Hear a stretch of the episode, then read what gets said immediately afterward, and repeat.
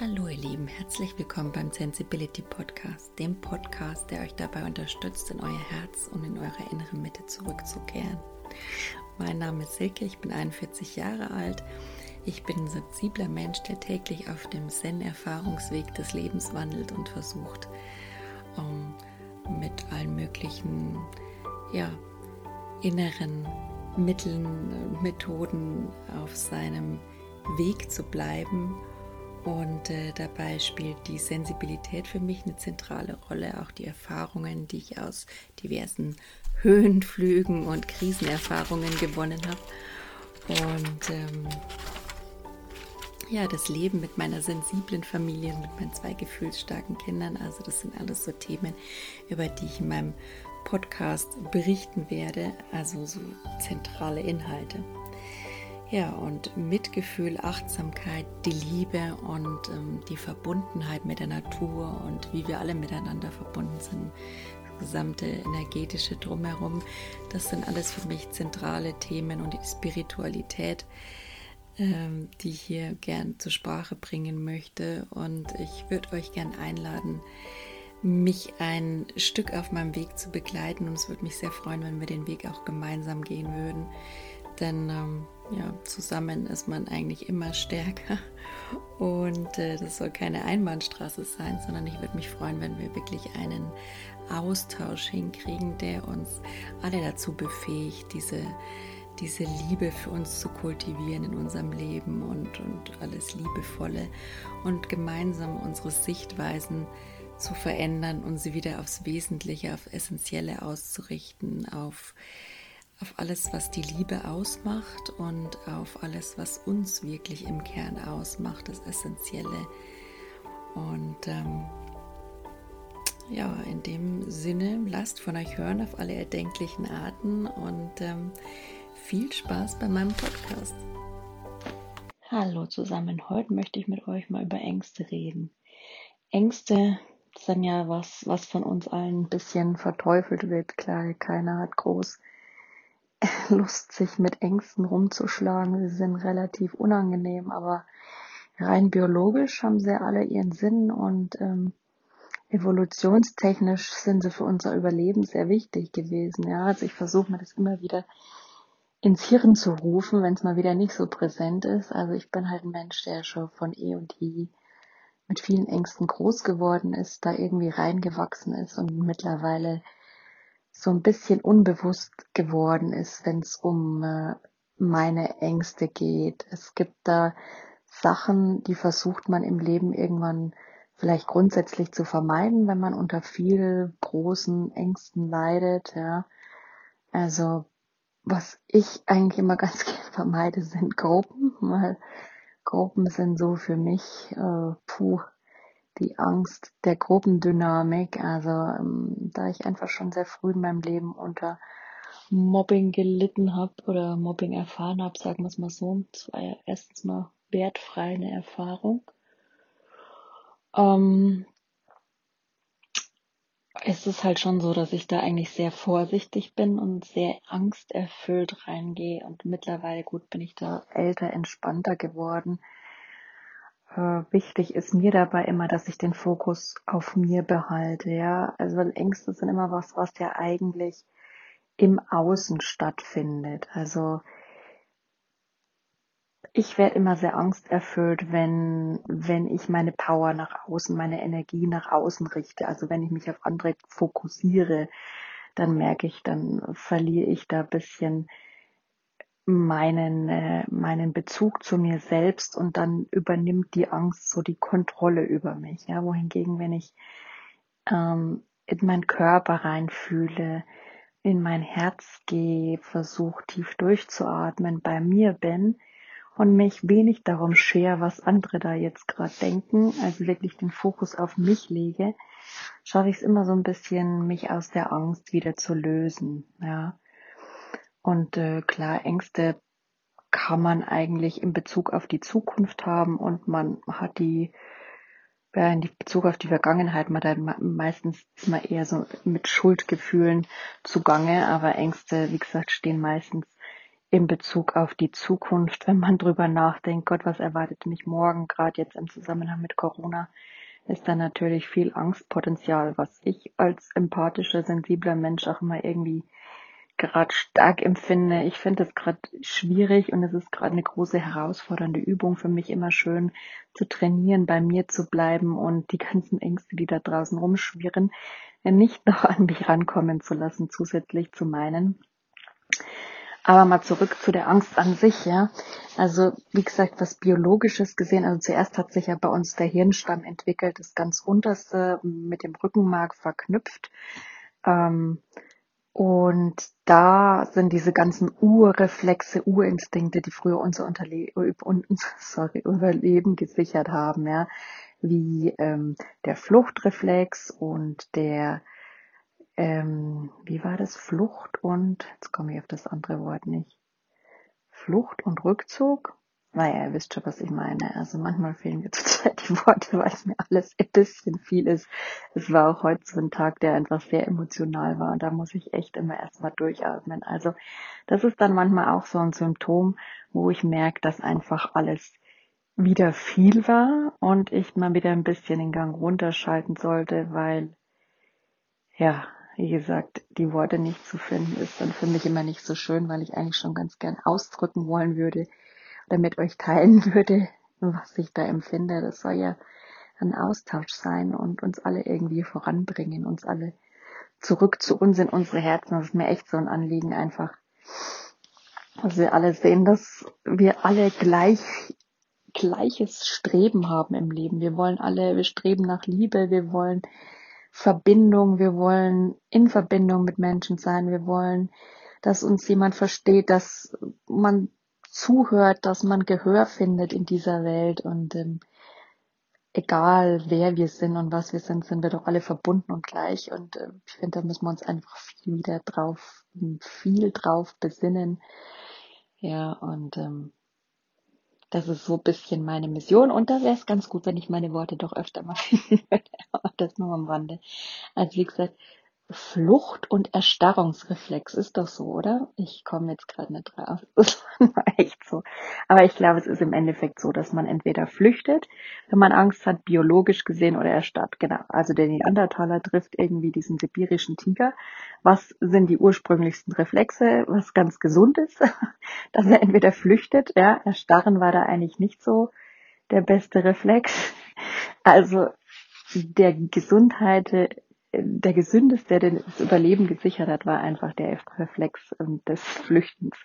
Ja, so bei mir in meiner Vergangenheit war es meistens diese Hilflosigkeit hat mich sehr oft begleitet, weil es halt sehr früh diese Ängste oder diese Situationen bei mir waren, in denen man als Kind kann man ja nicht viel dran ändern, ist so diese Hilflosigkeit und diese Erstarrung eigentlich der Angst in mir. Und dann, weiß ich nicht, würde die Angst für mich irgendwie ein bisschen unproduktiv, ja. Also dann kann man halt schlecht mit dir arbeiten oder man kommt da schlecht wieder raus aus dieser Angst im Endeffekt. Also die, die nahm dann eigentlich, die wurde irgendwie mehr, mehr unbewusst mit der Zeit, ähm, kamen immer mehr Ängste dazu und teilweise hatte ich dann auch öfter Panikattacken in meinem Leben und dann wurde es das reale Ängste, also es gibt ja reale Ängste. Mai, wie gesagt, ich habe zum Beispiel schon immer Angst vom Fahrradfahren, ja. Also ich weiß nicht, wann es anfing. Hier in der Innenstadt in München.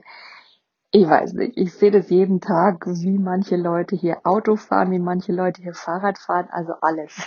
ich bin Autofahrer, aber ich muss auch sagen, das trifft keinen von beiden, die schuld weder die Radfahrer noch die Autofahrer. Es ist halt einfach viele in der Innenstadt, ja. Und das kommt dann einfach zu gefährlichen Situationen. Und mir persönlich ist es einfach echt zu viel. Ja. Es ist schon zu viel Verkehr und zu viel Verkehrsteilnehmer und da habe ich einfach Schiss vor. Ja. Das ist eigentlich eine reale Angst, wenn man so sieht. Ja, die ist begründet, da kann was passieren, könnte man sagen, okay, Fazit, ich fahre hier nicht. Also es ist dann so ein Vermeidungsverhalten, das sich aus der Angst entwickelt. In der Hinsicht kann man sagen, okay, gesund, sicher das Überleben. So, für mich ist es jetzt aber schon so ein bisschen pathologisch geworden in den letzten Jahrzehnten, weil ich mich einfach da schon ein bisschen reingesteigert habe, dass es nicht äh, eigentlich wirklich um diese realen Gefahren mehr geht, die habe ich zwar noch im Hinterkopf, aber es ist mehr so um die Angst, Fehler zu machen, die Angst, äh, die Kontrolle einfach zu verlieren oder die Angst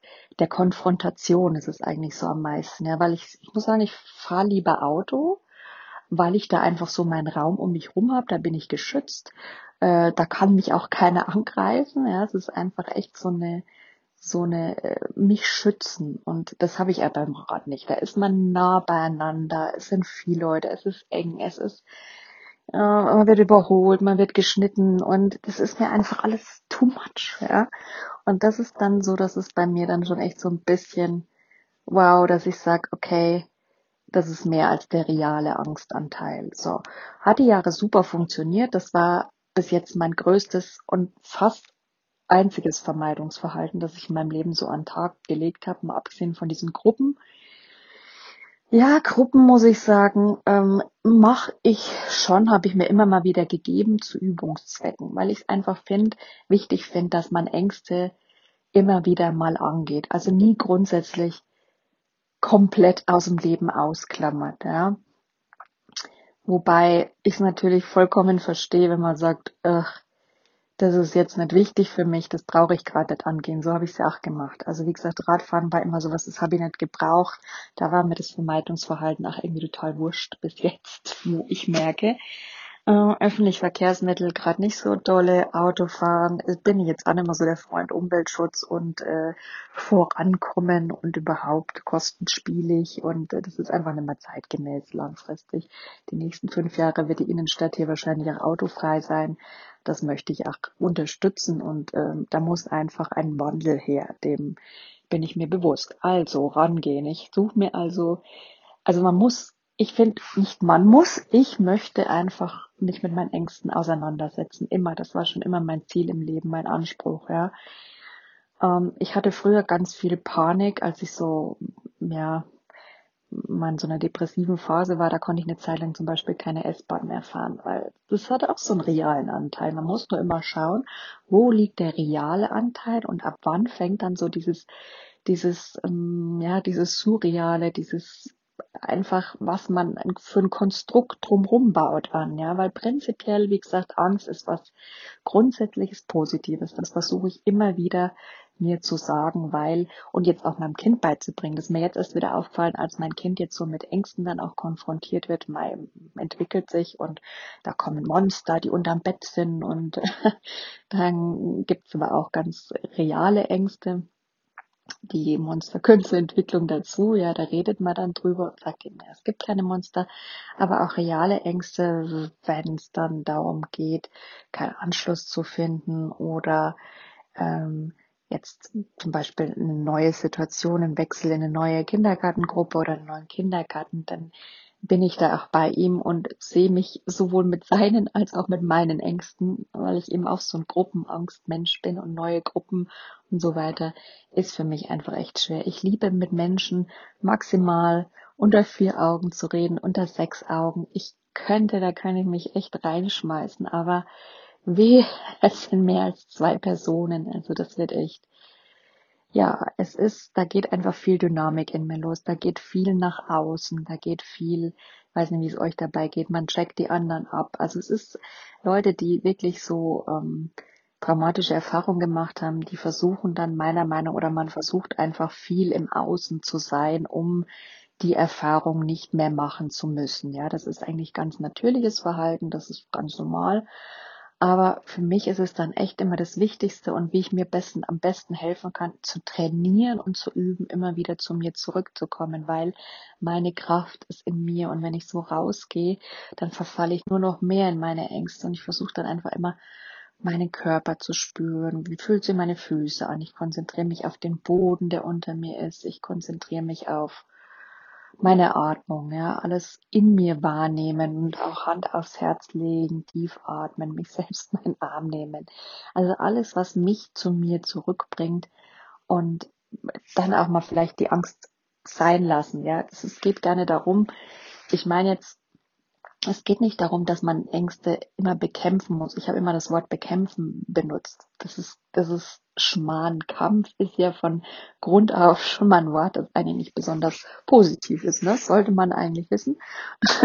Aber irgendwie war es für mich einfach immer ein Kampf. Es war ein passendes Wort bis jetzt. Aber jetzt möchte ich es einfach nicht mehr Kampf nennen. Ich möchte mich mit meiner Angst einfach auseinandersetzen und da reingehen. Das habe ich auch schon, wie gesagt, immer gemacht.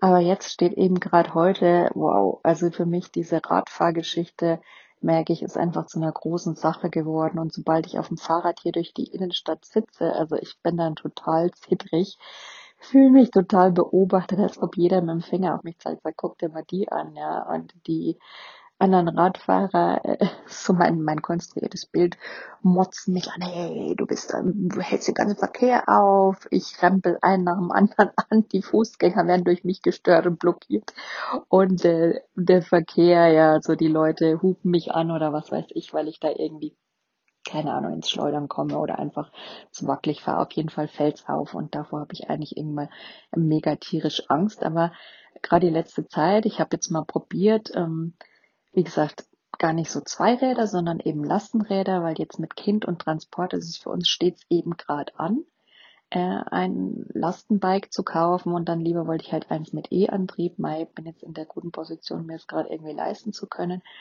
Und dann habe ich gedacht, dann einfach mal abchecken, was tut mir da am besten. Ja, also ich gehe in die Angst rein, aber vorbereitet. Schau einfach an, wie greife ich das Thema an? Was kann ich mir drumherum schon bauen? Also wie gesagt, kein Zweirad, sondern ein Dreirad. Das gibt mir schon mehr Sicherheit, mehr Stabilität. Das war mir wichtig. Und dann mache ich mir erstmal einen Übungstermin, um die auszuprobieren. Schau mal, dass ich da weiter draußen in dem Radgeschäft, wo ich dann auch mal auf normalen Straßen fahren kann, ohne gleich überfahren zu werden. Ja, war ich also vor ein paar Tagen in Sauerlach und das war ein super Fahrradladen. Aber wie gesagt, die hatten leider nicht die richtigen Modelle. Ich kam rein und war total frustriert und mir gedacht, Gott, ich werde es nie schaffen, diese Angst zu überwinden. Und es ist, oh, es hat mich saumäßig viel Kraft gekostet, da durch die Gegend zu zittern und dann hat noch angehalten. Aber es war ein ganz netter Mann, der meinte, ja, Sie müssen wohl nur ein bisschen üben, gell? Und ich so, aha, ja, ich bin dran, aber ich hab's, war echt so stolz, dass ich es mit Spaß nehmen konnte und mit Freude und das hat dann wieder irgendwie wettgemacht, ja, aber ich habe es geschafft, immer wieder bei mir zu bleiben, mit meiner Angst zu sein, also irgendwie freundschaftlich den Fokus bei mir zu behalten, mit meiner Angst zu sein, aber auch irgendwie so ein bisschen in meinem Herz zu bleiben, um das Gegengewicht zu dieser Angst zu haben und die Angst auch eher so ein bisschen freundschaftlich zu betrachten, halt, weil sie auch den realen Anteil hat, sie will mich vor dem Gefahren des Straßenverkehrs müsste real zu beschützen. Ne? Und äh, ja, dann war ich also gestern enorm frustriert nach dieser Angst. Äh, äh, Debakel, ja, nach diesem Zitterpartie. Gut, man muss auch sagen, Lastenrad sind 40 Kilo und äh, uh, also ich bin jetzt, wann war ich das letzte Mal auf dem Radl gesessen? Vor zehn Jahren? Keine Ahnung. Ist ja auch wurscht. Also 40 Kilo kriege ich auf jeden Fall nicht bewegt. Und dann habe ich mir gedacht, na gut, jetzt habe ich nur heute einen Termin in der Innenstadt gehabt. Da war es mir schon irgendwie ein bisschen schlecht. Aber ganz mutig, ganz allein wegen Corona darf man ja zurzeit auch nicht wirklich Unterstützung mitbringen. Also ich laufe da früh hin. Tief durchatmen, meine Gehmeditation rein, paar Lieder für mich hingesummt, ja, also es war schon eine Anspannung. Warte mal ganz kurz, mein Schatz. So, jetzt ist gerade noch mein Sohn da. Mach mal kurz Stopp. Süß, ich habe gerade eine Fleischessenspflanze von meinem Sohn gekriegt. Das ist sehr kreativ in der Bastelarbeit gerade. Er ist auch gerade daheim, also bastelt wie wild, finde ich süß.